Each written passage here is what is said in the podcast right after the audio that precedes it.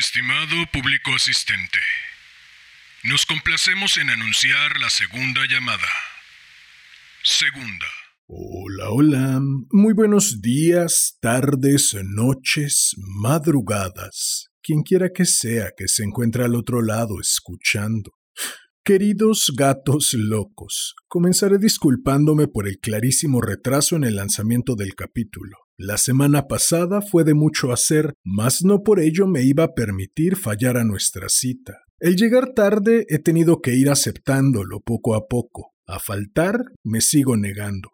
Hace varios años ya tuve un amigo, o al menos yo lo consideraba como tal con el que hacía teatro. No entraré en innecesarios detalles, solo diré que nos hicimos amigos gracias a la escena y que un terrible, estúpido e insalvable malentendido, dentro del mismo ámbito escénico, nos enemistó y acabó poniendo tierra entre nosotros, tanta que hasta la fecha, aún viviendo en la misma ciudad, no hemos vuelto a hablar y dudo que volvamos a hacerlo. El cuento que leeré el día de hoy me hizo recordar a él y a una de sus obras. Si bien es cierto, no puedo asegurarlo, sospecho que no solo el título de esa obra suya, sino parte crucial en la trama de la misma beben de esta fuente. Si aún fuéramos amigos, se lo preguntaría. No siendo así, no me queda más que aceptar la duda y compartirla con ustedes, del mismo modo que compartiré con ustedes este cuento que, como ya es costumbre, dedico a mi madre por leerme cuando era niño, a mi padre por regalarme aquella radiocasetera, al niño que fui por combatir el aburrimiento con tanta creatividad,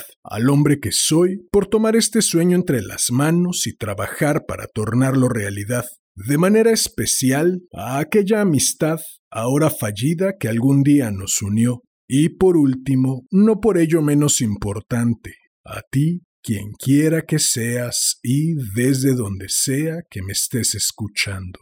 Ha llegado la hora de correr el telón y de que empiece la función. Estimado público asistente, Damián Sastre presenta El amigo de Ana María Matute. Esta es tercera llamada. Tercera. Comenzamos.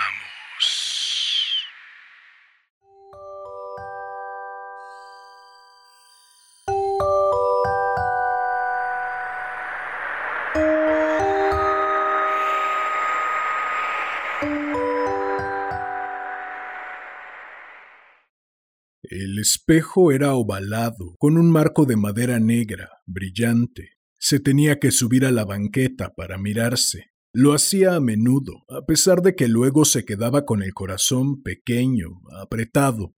El espejo era de la tía Eulalia, como todo lo de la habitación, la cama con columnillas, la cómoda con asas de bronce, la butaquita y la banqueta enguantadas. Toda aquella madera negra olía a la tía Eulalia. Su aroma lo llevaba ella pegado en las faldas, en las manos, en el pelo negro y brillante, atado encima de la nuca con un nudo grande, como un ovillo. La tía Eulalia era para él como la madre para los otros chicos. También el retrato de su madre lo tenía la tía Eulalia, encima de la cómoda, al lado de la urnita con el santo lleno de pupas, las flores artificiales, la caja de dinero y el misal. Su madre era aquella señora que se reía en el retrato, recortada de alguien que tenía al lado. La tía Eulalia decía, cuando la enseñaba a sus amigas, la pobre no se retrató nunca, ella era así, y tenían aquella fotografía como arrancada, como desgajada, que la dejaba con un gesto desamparado. A él no le gustaba aquella fotografía y de su madre, de su madre de verdad, no se acordaba nada, absolutamente nada. La criada andaba limpiando la habitación, la ventana estaba abierta y brillaba el sol. Empezaba la primavera, pero aún hacía frío. La tía Eulalia no le dejaba salir a la calle sin la gorra de punto. Otra vez el corazón le dio el tirón aquel por dentro, a veces le gustaría poder escucharse el corazón, coger la cabeza entre las manos y acercarla para oír tap, tap, tap. A lo mejor parecería su amigo mismo. Su amigo. No tenía amigos. Era imposible tener amigos. Ya sabía que no debía hacerlo, pero se subió a la banqueta. La voz áspera de la criada gritó. Baja de ahí, a ver si te esnucas y luego los chillos serán para mí. Se le quedó mirando con el trapo del polvo en la mano, en jarras los brazos. Él ya sabía lo que pensaba. Está gordo. El corazón le apretó más, todo siempre igual, Está gordo ese niño, está gordo. ¿Por qué no lo llevan al médico? Al primo Manolín le pusieron a régimen y en tres meses adelgazó ocho kilos. A este niño le conviene ejercicio. Está gordo, está gordo. Oiga, doña Eulalia, este niño está demasiado gordo. Se miró a la cara redonda, con los carrillos colgantes. Pálido, siempre estaba pálido. Se llevó las manos a la cara y también las manos eran como dos montoncitos de carne, como dos manzanas con manzanitas adheridas. La tía Eulalia sonreía y decía, La gordura es hermosura. La tía Eulalia siempre decía cosas así. La tía Eulalia era alta, era fuerte, era madrugadora, era trabajadora, era severa, era cumplidora, era exigente. Era soltera, era limpia, era sabia, era honrada, era fuerte. La tía Eulalia era horrible. La tía Eulalia ponía gorras de punto, no le dejaba tocar barro ni las piedras, no le dejaba hablar con los chicos de aquel barrio, ordinarios, groseros, mal hablados y ladrones. Los chicos. Se bajó de la banqueta, torpe, triste, se asomó a la ventana. Los chicos. Los chicos son delgados, tienen la piel curtida por el sol. Los chicos venden cosas. Los chicos gritan, tiran piedras, silban, ríen. Los chicos tienen bocas oscuras y pequeñas, tremendas bocas que dicen, ¡Ahí va el gordo! ¡Ahí va el marrano de la tienda! Los chicos. De pronto se le llenaron los ojos de lágrimas. Me duele este dedo. Lloro porque me duele este dedo. Ayer me lo pillé con el cajón. Se miró el dedo, limpio, rosado. Gordo regordo, barril de cerveza. Se había pillado el dedo con el cajón. Curioseaba las postales de la tía Eulalia y oyó sus pasos por el pasillo. Le dolía, y cuando duele una cosa, se llora. Barrigón, gordo reventón. Abajo, la calle estaba partida por el sol y la sombra, la mitad dorada, la mitad de un azul fresco mañanero. A lo largo de la calle se alineaban los carros y los puestecitos del mercadillo. Aún era temprano. A las doce recogían todo, deprisa, y se iban. Mirarlo era divertido. Parecía mentira cómo desaparecía todo de repente. Recogían los puestos, los carritos, hablaban unos con otros, discutían, y los chicos también. Los chicos de su edad ayudaban a sus padres, recogían los cajones llenos de naranjas, de cebollas, de verduras, y también iban con cinco limones en las manos o cuatro alcachofas y decían, Señora, señora, todas por tres pesetas. Él lo oía, él lo veía todo desde arriba, en la ventana del cuarto de la tía Eulalia. Qué extraño y qué fascinante todo aquello, qué lejano. En cambio, él, siempre allí, metido en el piso, en la ventana, ni al colegio le dejaban ir, porque en aquel barrio los colegios eran modestos y ordinarios. El año que viene le enviarían interno a un pensionado de Lecaros. Eso decía la tía Eulalia. ¿Y en Lecaros los chicos serían también como allá abajo? Barrigón, globo reventón. y hasta entonces el piso, la ventana del cuarto de tía Eulalia, sobre el mercadillo y la tienda. La tienda. A la tienda se bajaba desde el piso por una escalera de caracol. La escalera era de madera con el pasamanos de metal. La tía Eulalia quería tenerla siempre muy brillante, y las criadas protestaban. Pasaban muchas criadas por el piso y al fin se marchaban todas, con sus baúles o sus maletas atadas con una cuerda, con sus cabellos prietamente rizados, dando un gran portazo. Luego venía otra y otra, La tía Eulalia decía que las criadas eran algo imposible. Él no entendía qué quería decir eso. La tienda era cuadrada, oscura, tenía una puerta de cristal alta y estrecha, con el tirador de latón. A los lados de la puerta, dos pequeños escaparates llenos de cosas, relojes, cajitas de filigrana, espejillos, sortijas con aguamarinas, alianzas, cortapapeles de marfil, abanicos, rosarios, pastorcillos de porcelana. Dentro, estanterías, estanterías, estanterías. Todas las estanterías llenas de paquetes, envueltos en papel de embalar gris, color de polvo. Toda la tienda olía a polvo, con su gran reloj de hierro, su estufa, sus mostradores brillantes por el roce. Y allí, detrás del escritorio, con vidrios esmerilados, la bombilla con pantalla de porcelana verde y papá, papá, Sonrió, se apartó de la ventana y echó a correr. Bajó la escalera. Papá estaba de espaldas ahora. No se podía confundir a papá con nadie en el mundo. Mientras estaba en la tienda, papá era un señor de espaldas, sentado en el escritorio con sus manguitos de tela verde, sus libros de cuentas y su pluma o su cara de madera detrás del mostrador, unos ojos fijos, unos labios delgados, unas manos duras que palpaban un abrigo, sábanas, un reloj, y una voz que decía No puedo darle por esto más de cincuenta pesetas. En la tienda había entrado ahora una mujer. Llevaba a un chico de la mano y un bulto atado con un pañuelo de hierbas en la otra. El chico era más pequeño que él. La mujer Abrió encima del mostrador su gran pañuelo de hierbas. Empezó a sacar ropa de niño, ropa de lana. Él se apartó porque a papá no le gustaba que le mirase. Detrás del cristal de la puerta, en la calle, el sol brillaba más. Casi se podían oír los gritos de los vencejos porque empezaba la primavera. Claro, la primavera. Ahora vendrían todos con sus ropas de invierno a la tienda de papá.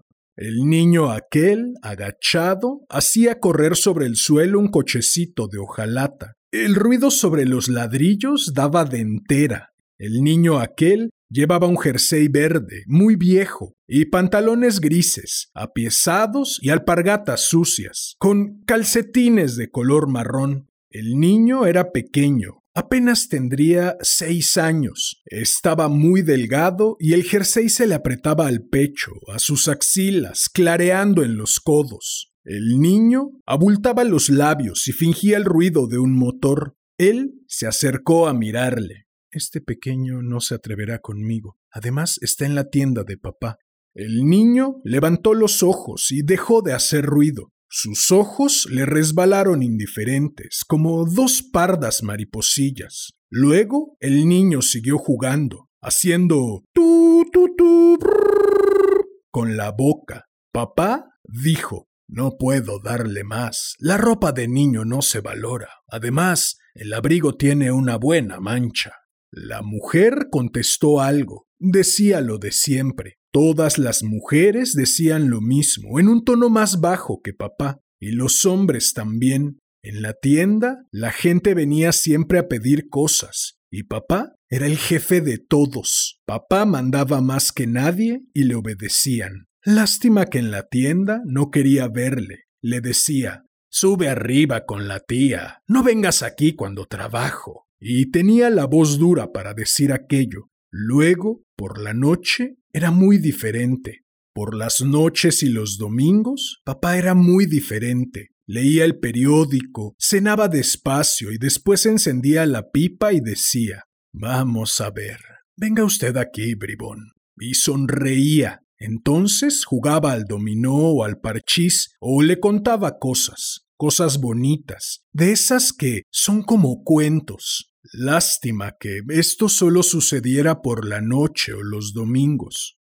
De todos modos, papá era lo único bueno. Seguro que ninguno de aquellos niños tenía un padre como el suyo.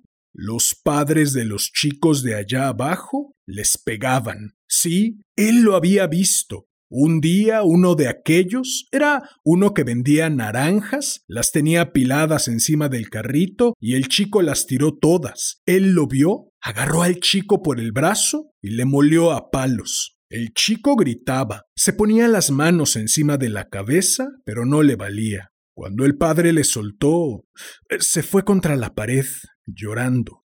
Al cabo de un rato se desabrochó el pantalón y orinó, Luego se secó los ojos con el brazo y volvió con el padre, a ayudarle. Ninguno tenía un padre como el suyo. Pensándolo, el corazón se esponjaba dentro.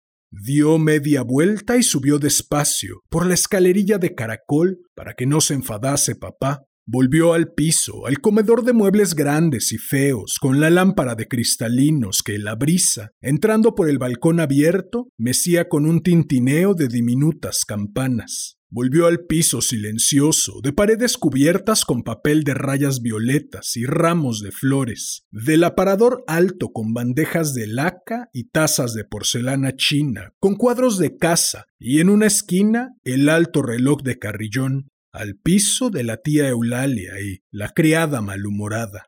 Fue por la tarde lo de la sorpresa. Nunca lo hubiera creído. Papá subió de la tienda y dijo Esta tarde tendrás una sorpresa. ¿Qué sorpresa, papá? Al fin se lo dijo. Te van a traer un amigo. Se quedó mudo. Un amigo. Un amigo. ¡Qué raro! Un amigo que no insulte porque uno está gordo y lleva vestidos limpios y zapatos. Un amigo. Para esas cosas están los amigos. ¿Un amigo para jugar con él? Natural, para pasear con él por las mañanas. Y era verdad, lo trajeron. El amigo era un corderito blanco, pequeñito, con ojos redondos de color de miel. Le habían puesto un lazo verde en el cuello. De momento se quedó estupefacto. ¿Este es el amigo? ¡Qué hermosura! Dijo tía Eulalia. ¿Es un corderito pascual? Sí, yo de niña en el pueblo tuve uno. Ya verás, lo sacarás a pasear y comer hierba por el solar de ahí detrás. Así fue. De pronto los días se volvieron distintos. La primavera avanzaba y el sol hacía doradas, brillantes todas las cosas, las piedras de la calle y las hierbecillas tiernas, azuladas del descampado, la tía Eulalia empezó a dejarle salir solo. ¿Cómo está ahí atrás y no tiene que atravesar ninguna calle? Sacaba la cabeza por la puerta, se asomaba al rellano de la escalera para verlos jugar, despacio, a los dos juntos. Anda con cuidado. Dentro del corazón el sol también brillaba. Iban juntos por la acera y un vientecillo fresco le daba en la cara.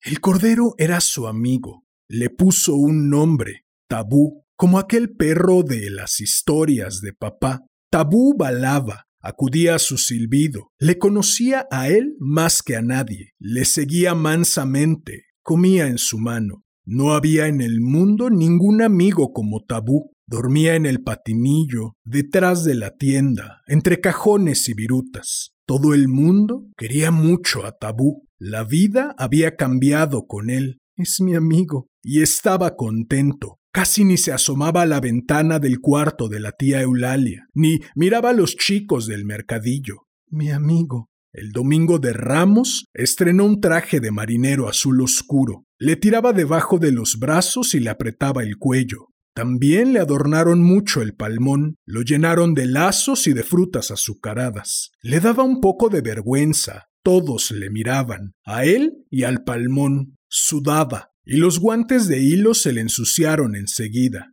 La tía Eulalia y papá estaban muy serios. Siempre, en misa, se ponían serios, como enfadados con todo el mundo. Volvieron a casa. La mesa ya estaba puesta, llena de vasos y de cuchillos, brillando al sol que entraba por los cristales. Entre los visillos una mosca zumbaba.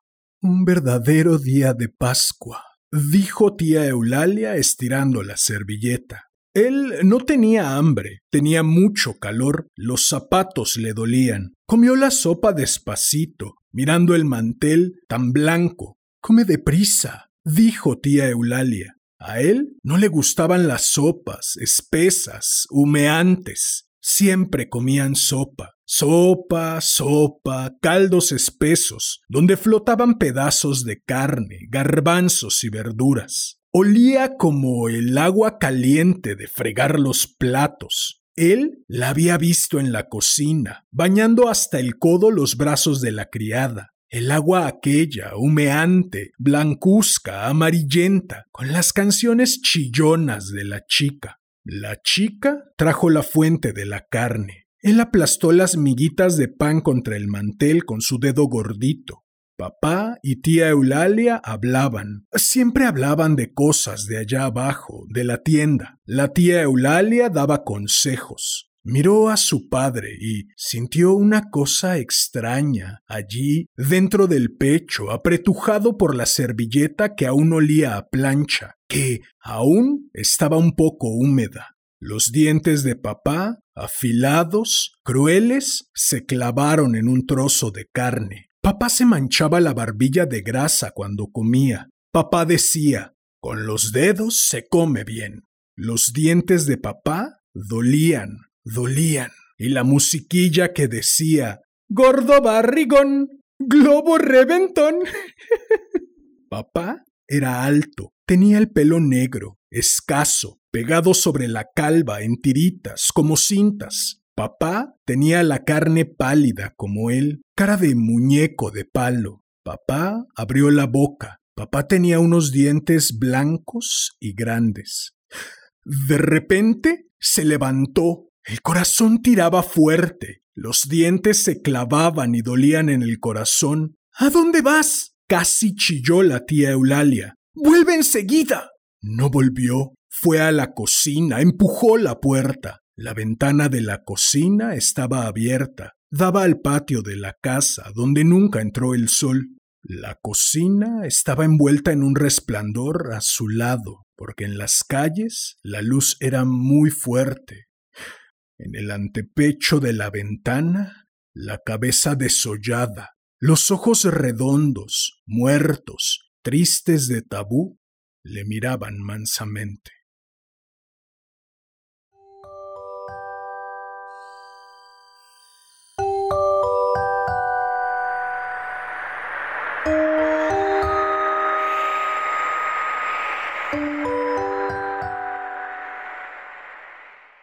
Bien, pues eso fue El amigo de Ana María Matute. Espero lo hayas disfrutado. Si fue así, agradecería enormemente que me ayudaras suscribiéndote, dejando un comentario, dando manita arriba, compartiendo, difundiendo.